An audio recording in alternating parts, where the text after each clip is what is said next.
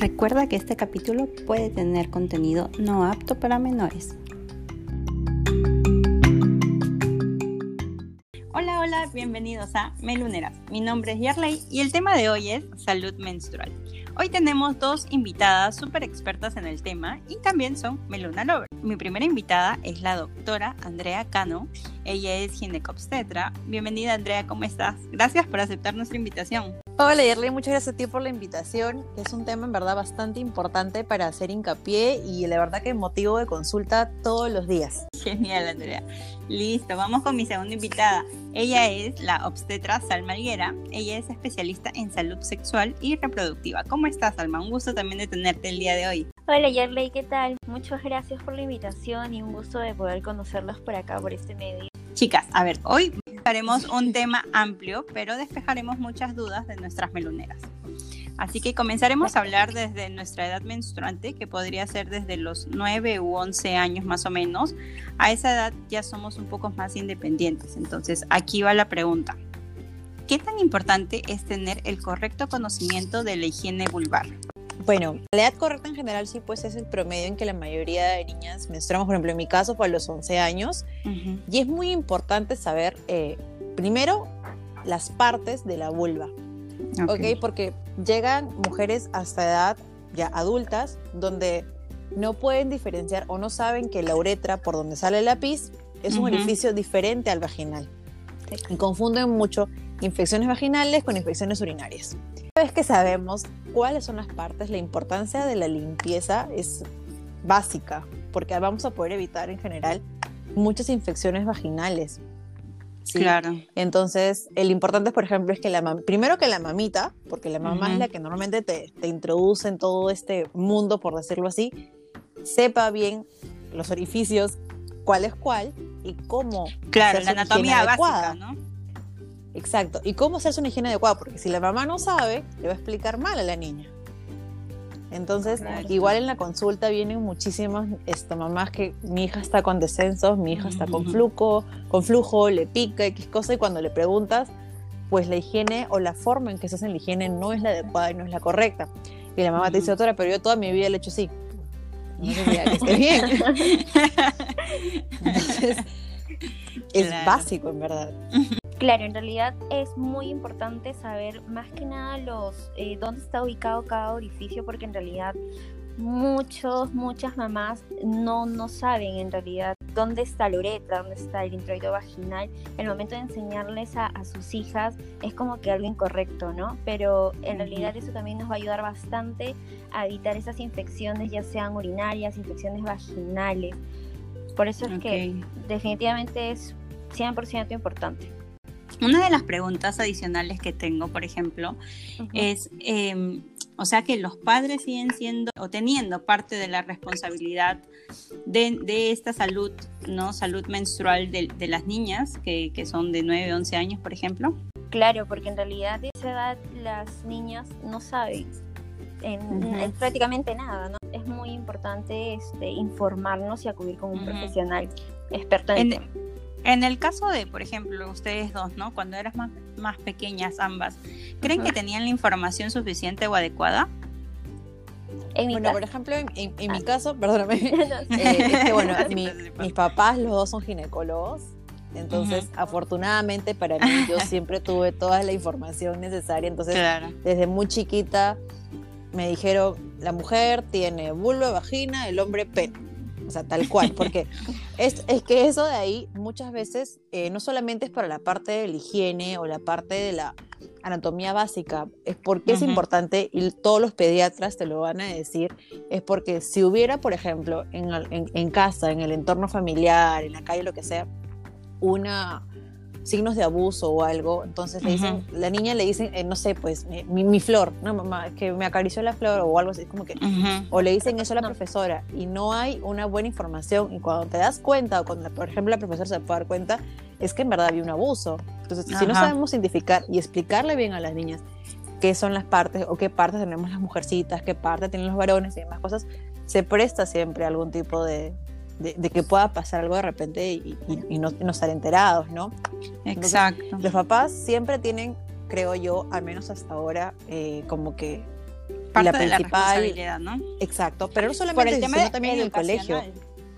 Exacto, sino también en el colegio. Afortunadamente en mi colegio, pues igual llevamos clases de anatomía e incluso yo recuerdo eh, que ahora he tenido, no sé, probablemente 12 años, que nos llevaban una charla a las chicas donde te explicaban sobre la menstruación, sobre las toallas higiénicas y, bueno, entonces, y cómo se colocaban y demás cosas. Entonces, sí había al menos esto, digamos, un poco más de información, pero no es algo que pasa de repente en todos los colegios, ¿no?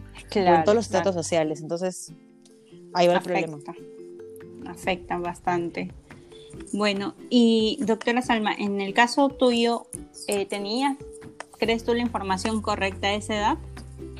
En realidad, eh, en mi caso, mi mamá siempre me ha hablado de eso, o sea, nunca tuve como que una restricción en esa parte, pero sí al principio, eh, cuando yo ya tuve entre la edad de 10 a 12 años, me llevó a un obstetra para que me hable más acerca del tema, porque ella sabía como que algo básico, pero no era algo como que como lo sabe un profesional. Ya cuando tenía este 12 años, 13 años, yo ya sabía la forma correcta de, de una higiene.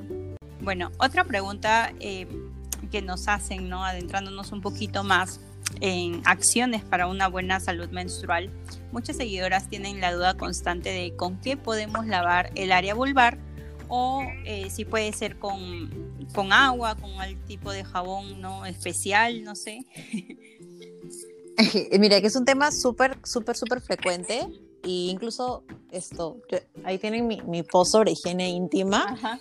Eh, mira, he revisado, uff, de artículos porque a mí me gusta siempre, eh, pues, y vamos a, la evidencia científica, ¿no? Exacto. Porque ahí es como que la mamá se limpiaba con agua, no sé, agua de tal cosa y que el jabón de glicerina que del bebé y X cosas. Pero vamos a lo científico, o sea, científicamente hablando, las mujeres que estamos en edad fértil, menstruantes, tenemos una, un pH vulvar y vaginal ácido. ¿ok? okay.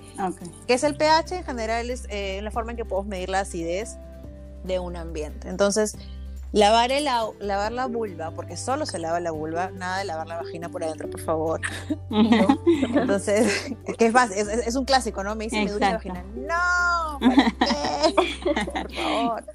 Entonces, eh, la vulva es la que tiene que ser lavada, ¿ok? Y debemos usar jabones. Eh, que son adecuados y con un pH adecuado para la zona vulvar.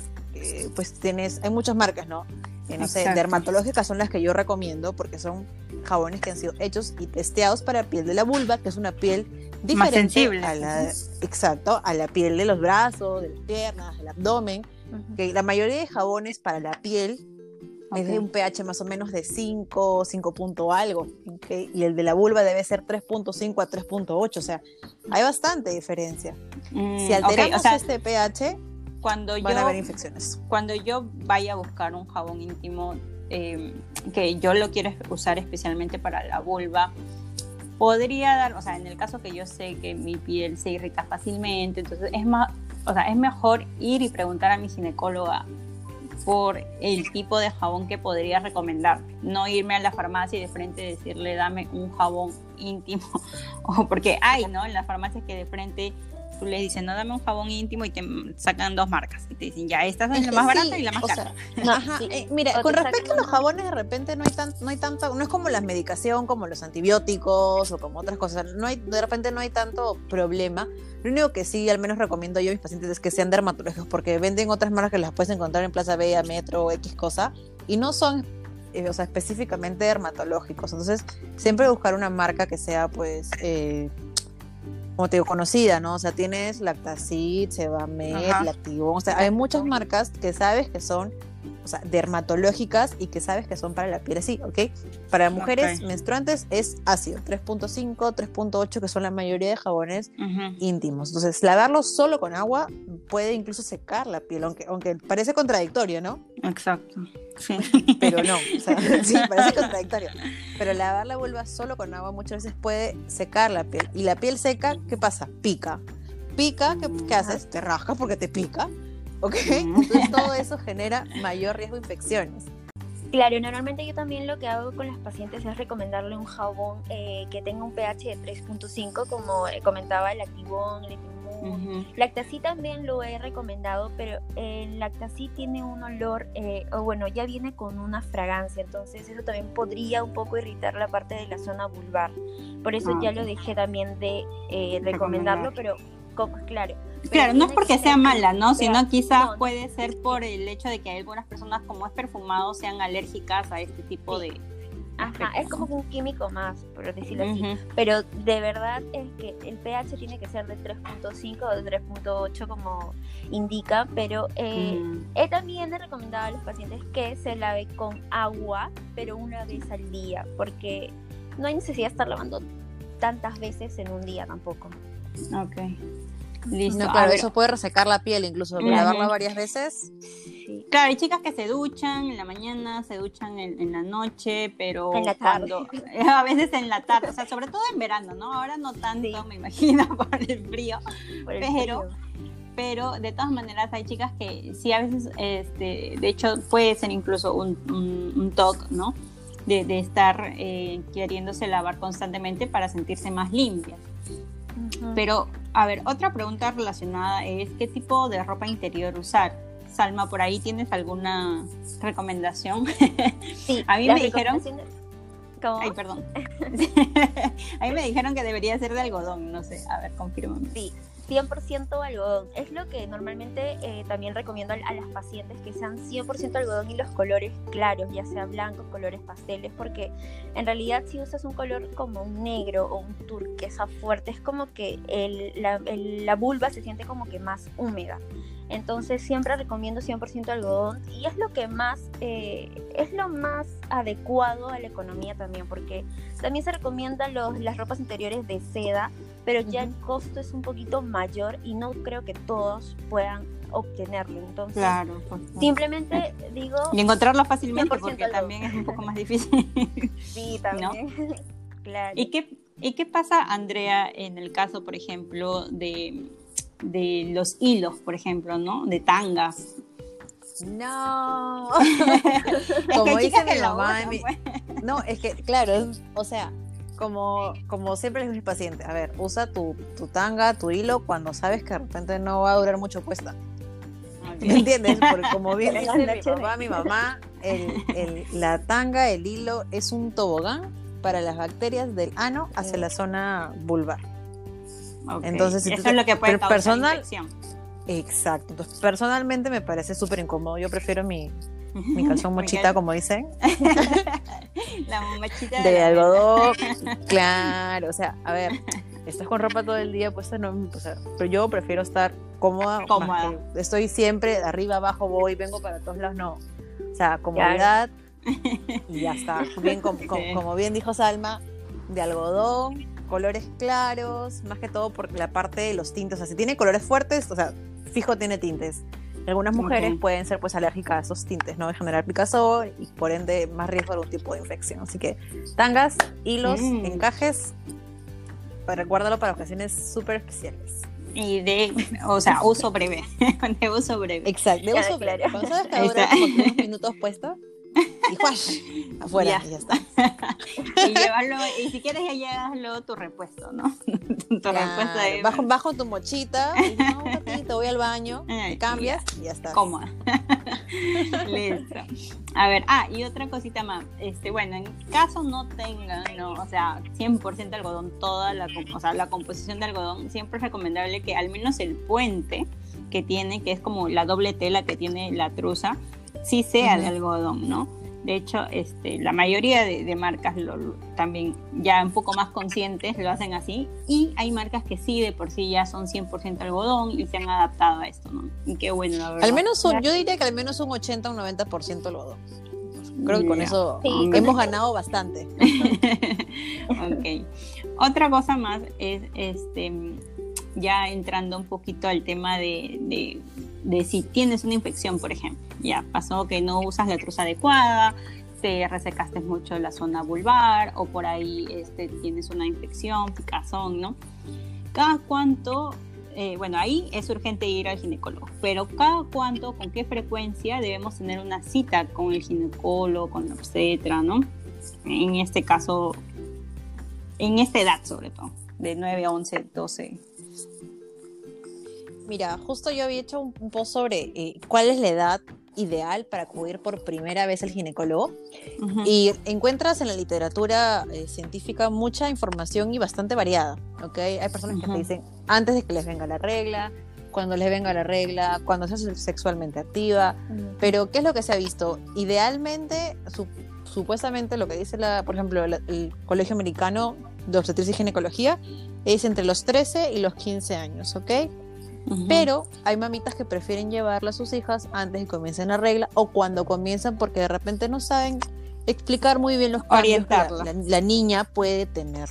Entonces, yo creo que con la visita de repente una vez al año estaríamos bastante bien. Ok. A ver, eh, por aquí, o sea, yo por ejemplo recuerdo que ya cuando crezco, ¿no? Ya tengo, no sé, 20 años, 21 años, voy al ginecólogo para mi chequeo, no sé, anual y todo eso. Eh, le pido opiniones sobre anticonceptivos y tal. Ya, según el anticonceptivo, imaginemos que yo estoy con pastillas, ¿no? Eh, escogemos, escogemos las pastillas y todo. ¿Cada cuánto debería el ginecólogo? O sea, hay, hay un tema de, de tipos de anticonceptivos que me imagino que te hacen ir antes también, ¿no? Sí, no sé si Salma quiere comentar algo. Oye,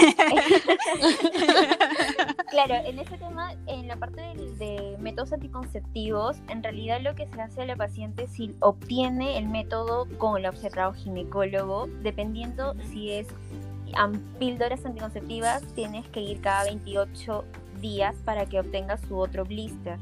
En ese caso, ahí ya se le va a evaluar a la paciente sus funciones vitales, su peso en especial en especial, perdón, los efectos secundarios que posiblemente esté presentando. Entonces ahí ya se le da como que una consejería y todo, eh, más allá de lo que ya se dio al principio de que use su método y ya se evalúa la paciente. Pero con respecto a los chequeos generales, como un Papa Nicolau, un examen de mamas, eso sí debe ser anual. Así no tengas nada, pero debe ser anual por prevención.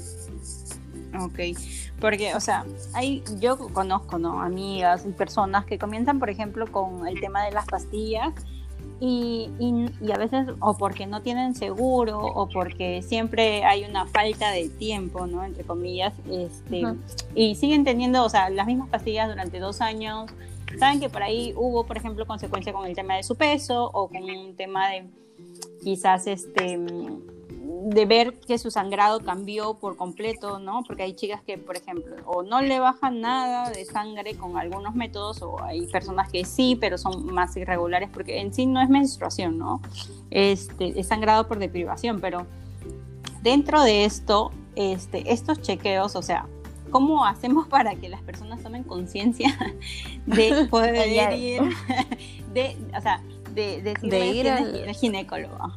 Mira, o sea, en general, por ejemplo, yo a mis pacientes, eh, las cito, o sea, si, comenzamos con un método hormonal, como tú bien dices, las pastillas, las cito al mes, al mes y le digo, bueno, me cuentas qué tal te fue, alguna molestia, subiste de peso o algo, porque en general la subida de peso es o retienes un poco de líquidos o te da más ansiedad de comer. Entonces depende de ti si te vas a comer un pollo a la brasa todos los días o si vas a comer un poquito más sano. Exacto. Entonces, Depende mucho. La cito al mes. Al mes, ¿cómo vas? ¿Todo bien? Ok, perfecto, te veo en dos meses más. O sea, y de ahí yo creo que puede ser cada seis meses o si tuviera alguna intercurrencia o desea cambiar de método o, X cosas, ¿no? De repente no sobre, supongamos que tienes, eh, no sé, el implante. Perfecto, vemos el implante, igual control al mes, a los dos meses, todo ok, te veo el próximo año. Si tuvieras una T de cobre o una T de plata, que tienen de repente otro mecanismo. Yo tengo que ver que las T estén bien colocadas. Claro. O sea, si la T no está en el fondo del útero, se baja, ok, adiós. adiós método. Bienvenido a carnet de control prenatal. Entonces, okay, entonces ahí sí tiene que ser de repente, pues al menos hay pacientes la cito a la semana, al mes, control ecográfico, seis meses y luego anual. ¿no? Pero sí es importante hacer un seguimiento. Lo que sí, es, o al menos yo considero, es que si lograste encontrar una pastilla, en el caso de que sea pastillas, que te vaya bien, o sea, no hay necesidad de cambiar la pastilla.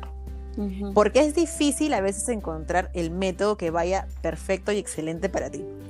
Toma ciclos, toma tiempo cambiar de pastilla o la ampolla o que el, el, parche o que el anillo vaginal. Entonces toma tiempo a veces encontrar cuál es lo perfecto para ti. Y si lo encontraste, bienvenido sea. Quédate con ese.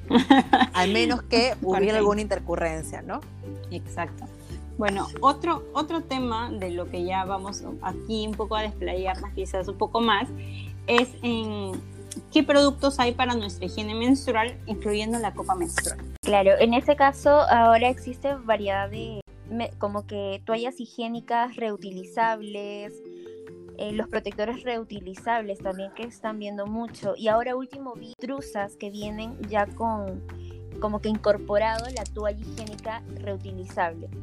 Entonces es como que algo nuevo, por decirlo así, y las pacientes deben tomar como que más conciencia aparte de cuidar el planeta y dejar más que nada la parte del, de, las toallas higiénicas eh, las comunes, las convencionales. Desechables. los tampones que, sí, los tampones que aparte que son bien molestosos, ahí te puede causar irritación, incluso infecciones vaginales.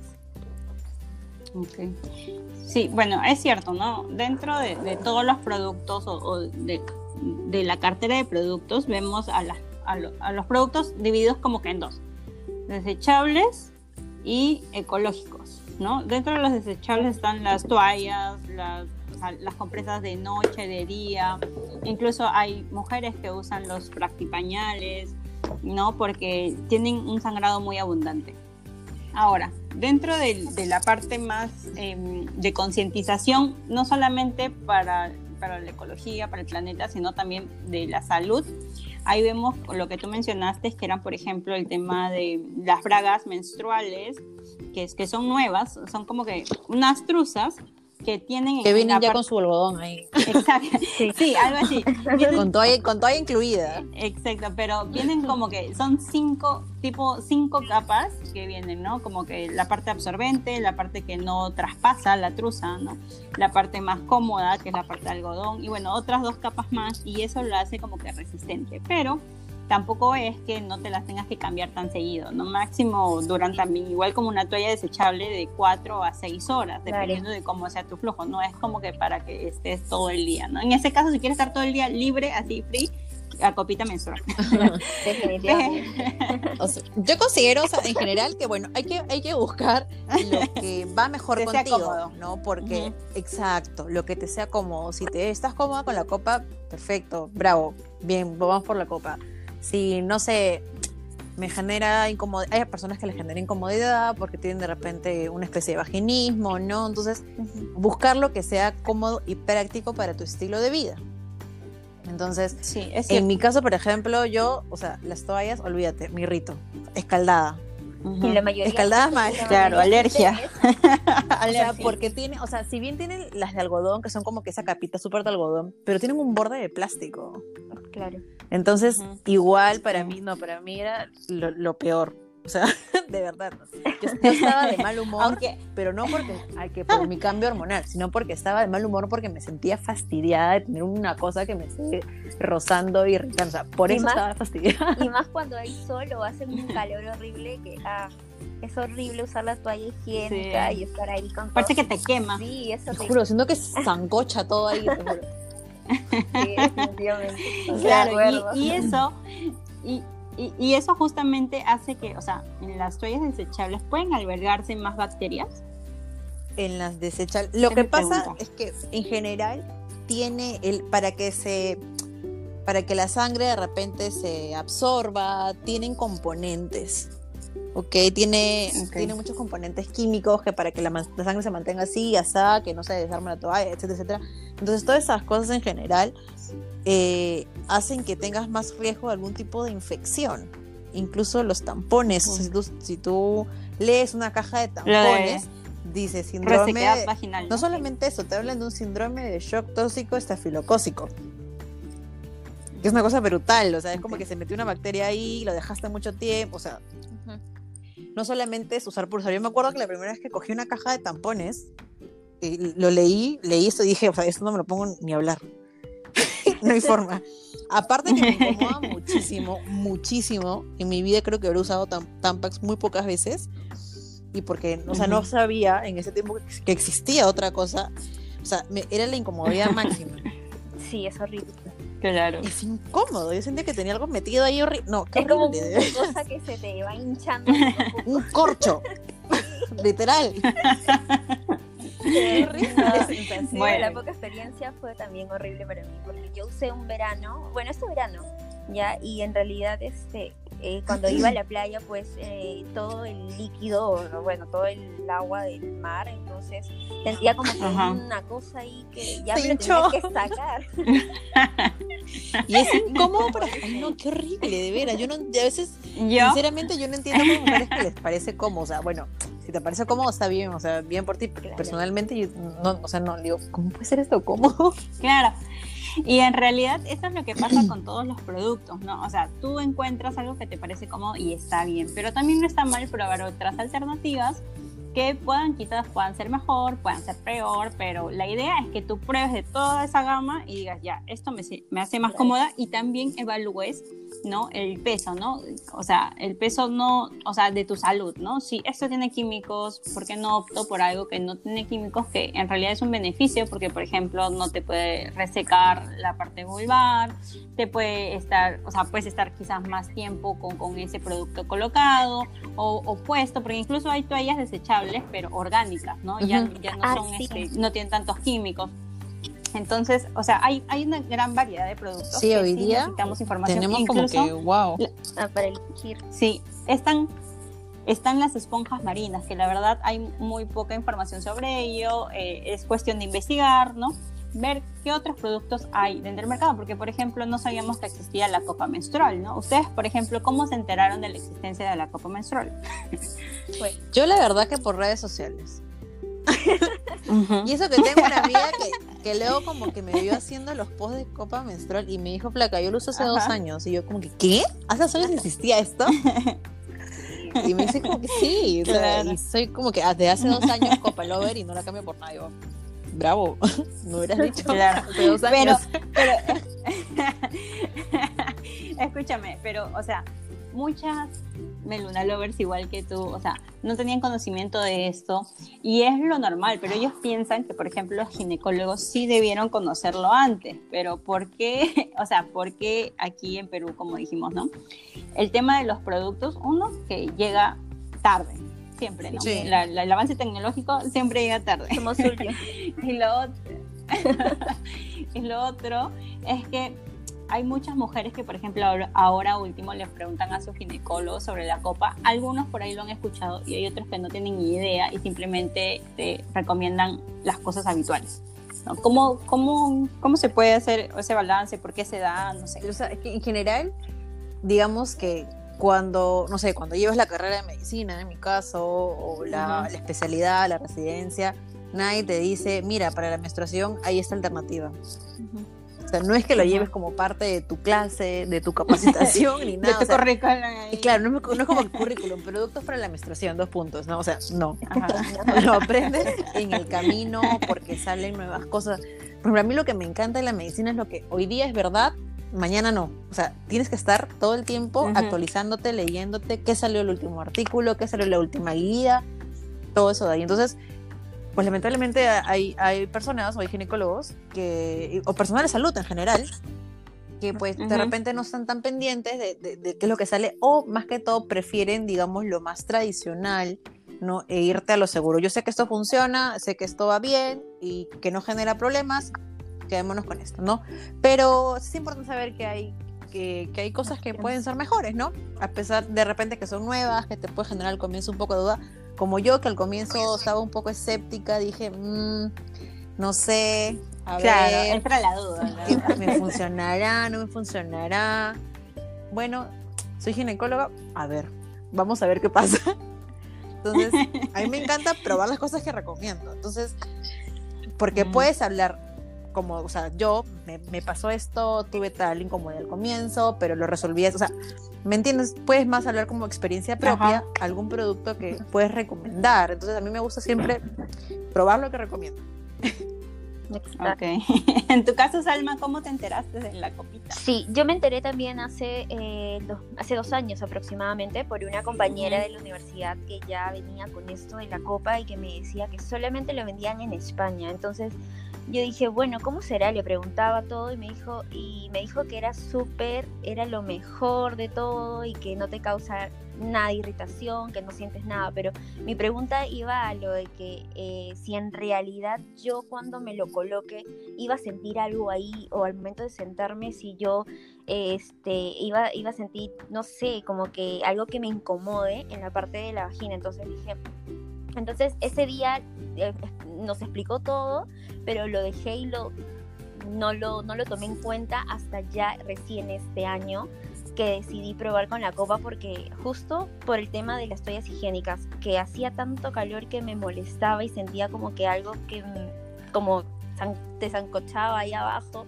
por el tema del al horno literal. Y era horrible, horrible de verdad que horrible. Entonces dije no sabes qué voy a probar con la copa y así fue que creo, creo que en marzo, en marzo aproximadamente, compré la copa y de ahí dije, no, qué espectacular, no sentí nada, sentí, me sentí libre en realidad y fue esto una mejor, una buena experiencia con la copa menstrual y de verdad que después de eso dudo en cambiar una copa menstrual a otra cosa.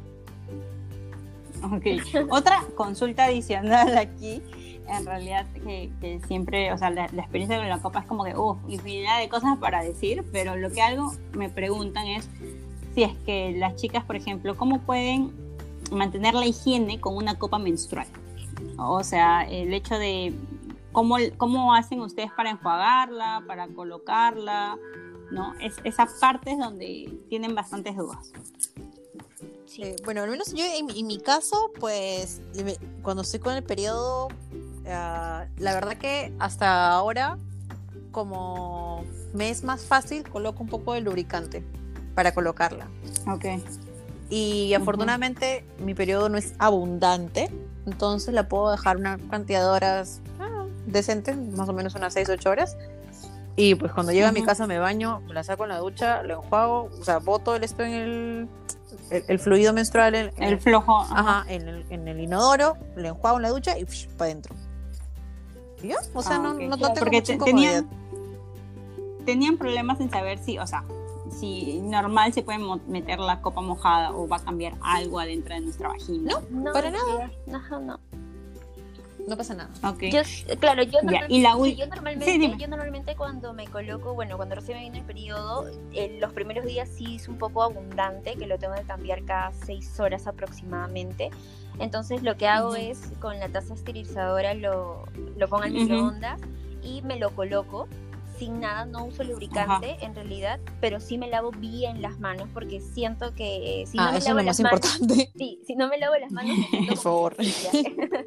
Entonces me lavo bien las manos y me coloco la copa eh, normal, este, no tengo ningún problema y ya me lo saco a las 6 horas también o me ducho, dependiendo si es que ya no me duché en la mañana o si no lo saco este, al momento de que voy a hacer pipí, este, ya porque tengo que cambiarlo en, ese caso, ¿no? Y lo lavo con agua, lo lavo bien porque también tiene unos orificios eh, del aire, ¿no? La copita. entonces esa parte lo lavo bien, lavo bien los bordes y me lo coloco así sin secarlo, sin sin nada, perdón. Entonces, entonces este, no, no he tenido ningún problema con esa parte. Pero sí, sí o sí me lavo bien las manos en cada momento. Por favor, chicos. Sí, es bien básico. Lo que pasa es que sobre todo las chicas que tienen las uñas largas. Ah, Ay, no olvídate. sí, puede pasar, sobre todo. Sí. No, yo la primera vez que me la quise sacar me pellizqué. Me dolió hasta el alma. Pero ya es práctica, ¿verdad? Sí, es práctica. Igual tengo la última consulta para ustedes dos. Em, muchas chicas, o sea, preguntaron si es que son muy toscas a la hora que quieren desplegar la copa o sacarla y no entra el respectivo aire. ¿Puede desgarrar por ahí las paredes de la vagina? ¿Puede haber alguna lesión? Como todo, en verdad puede generar algún tipo de laceración si no tienes cuidado. No sé, si una actividad sexual muy brusca puede generar una pequeños desgarritos, o sea, que es, que vamos a ver, el, supongamos que sea el pene, no tiene ningún borde, nada que teóricamente podría generarte alguna herida, pero si eres muy brusco puede generar algún tipo de, desgarro, de, laceración, entonces siempre es con mucho cuidado. Básicamente, las uñas, córrense las, uñas, por favor. con las uñas hay que tener bastante cuidado porque sí, este, como que te peñizca de casualidad, ¿no? Y si no tienes la experiencia o la práctica es como que medio incómodo, entonces prefiero cortarme las uñas y colocarme. sí, a mí también me pasó eso una vez. Uy, no, me pellizqué. Ay, Dios mío. Es un dolor Sí. Y bueno, chicas, ya hemos llegado a la parte final. Más bien, muchas gracias por, esta conversación. Creo que nos hemos larga, un poquito. muy provechosa. chicas, un favor. Eh, me olvidaba, para que dejen sus redes sociales y cómo lo pueden encontrar. Eso, si las chicas quieren, no sé, una cita ginecológica con ustedes, ¿dónde las pueden encontrar? Yo tengo mi página de Instagram, Ginequísima. También estoy en Facebook, me pueden escribir por ahí cualquier consulta y también agendar citas. Ahí está el link para que me manden un WhatsApp directo. Ah, genial. Y a mí también me pueden encontrar en Instagram y en Facebook como Obstetric Care. En realidad también hago consultas presenciales y online, en este caso de la pandemia. Y también mi número se encuentra en la parte de todos los posts que hago. E igual me pueden escribir por DM o este, hablar por el WhatsApp. Ok, muchas gracias chicas nuevamente, un placer tenerlas en el programa. gracias a ti. Bueno, conmigo será hasta el próximo capítulo, Meloneras, así que nos despedimos.